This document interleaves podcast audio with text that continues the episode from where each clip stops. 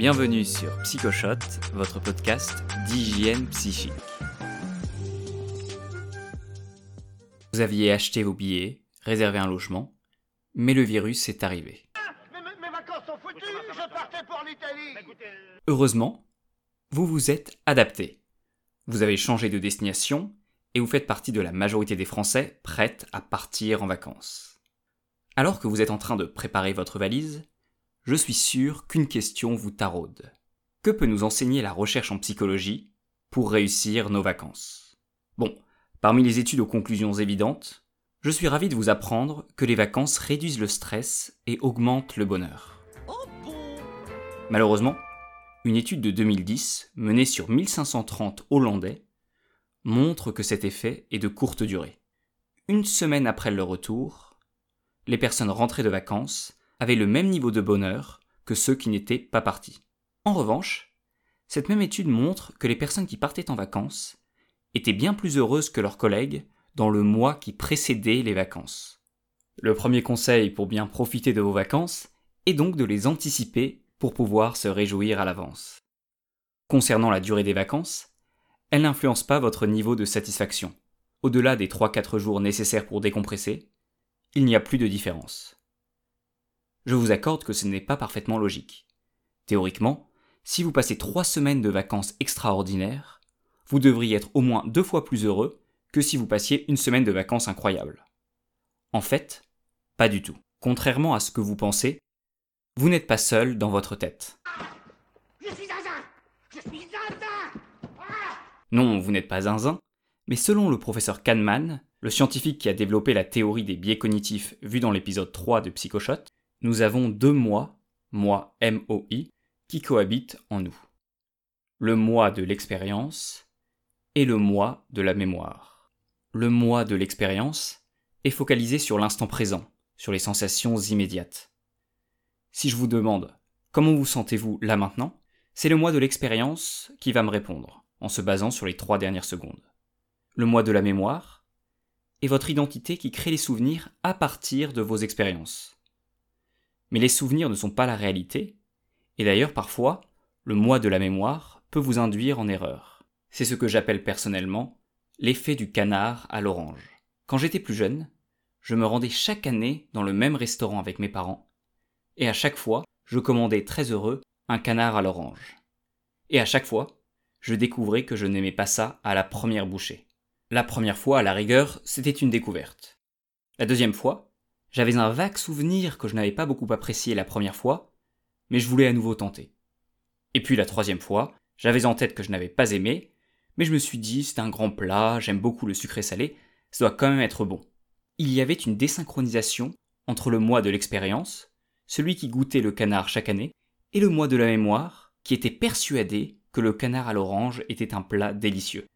Évidemment, après trois années consécutives de canard à l'orange, mon moi de la mémoire a fini par s'actualiser. Mon exemple est trivial, mais vous vous êtes peut-être déjà retrouvé dans la même situation. Vous avez accepté de bon cœur de participer à une activité, pour finalement vous rappeler, une fois que vous étiez dedans, que vous n'aimez pas du tout ça. Mais cette différence entre le moi de la mémoire et le moi de l'expérience peut avoir un impact bien plus important notamment sur votre santé. Dans une étude de 2003, Kahneman a étudié la douleur chez des patients qui subissaient une coloscopie, un examen médical particulièrement douloureux, durant lequel le médecin explore la paroi interne du gros intestin, le côlon, à l'aide d'un endoscope introduit par l'anus. Dans la situation 1, les patients indiquaient régulièrement leur niveau de douleur au médecin au cours d'une coloscopie qui suivait un déroulement normal. La situation 2 suivait le même déroulé. La seule différence intervenait à la fin de l'examen. Le médecin faisait durer un peu plus longtemps la procédure en laissant l'endoscope dans le corps du patient sans faire aucun mouvement.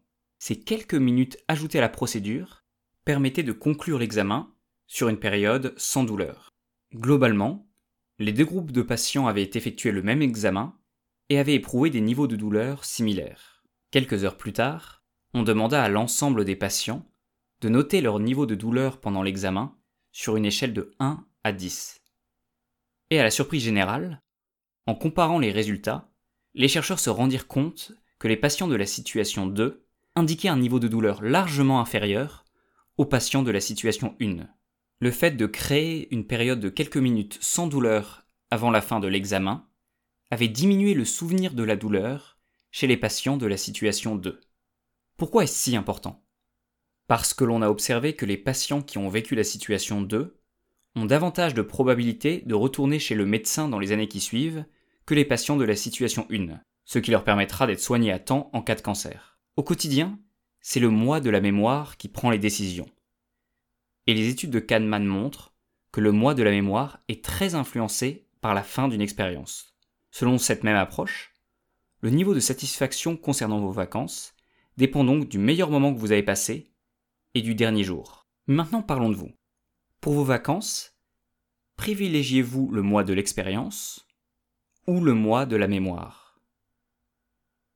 Imaginons que dans un an, je vous donne un budget illimité pour partir où vous voulez avec les personnes que vous souhaitez.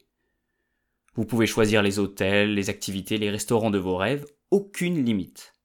Quel serait votre projet de vacances?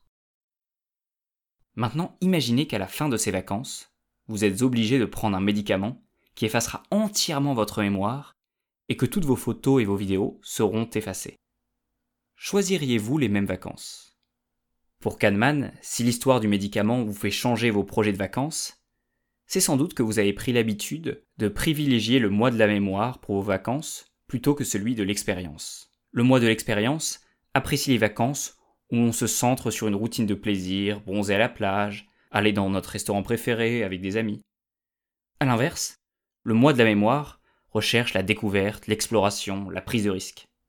D'ailleurs, si je vous replonge dans votre enfance, vous aviez peut-être le sentiment que des vacances de trois semaines étaient des périodes extraordinaires riches, comme si le temps s'étirait à l'infini. Une des hypothèses est que l'enfance est une phase de découverte, et c'est donc une période où le moi de la mémoire emmagasine énormément de souvenirs.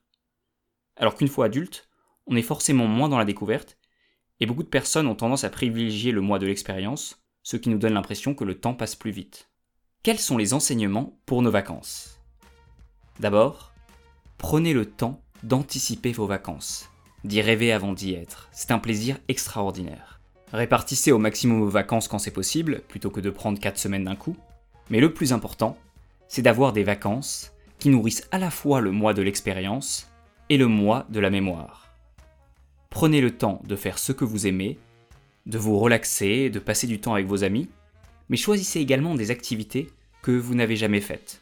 Tentez le kitesurf, la poterie, la découverte d'une nouvelle ville c'est ce qui vous rendra le plus heureux dans les années à venir. Au restaurant, prenez toujours un plat que vous appréciez et une entrée ou un dessert que vous souhaiteriez découvrir.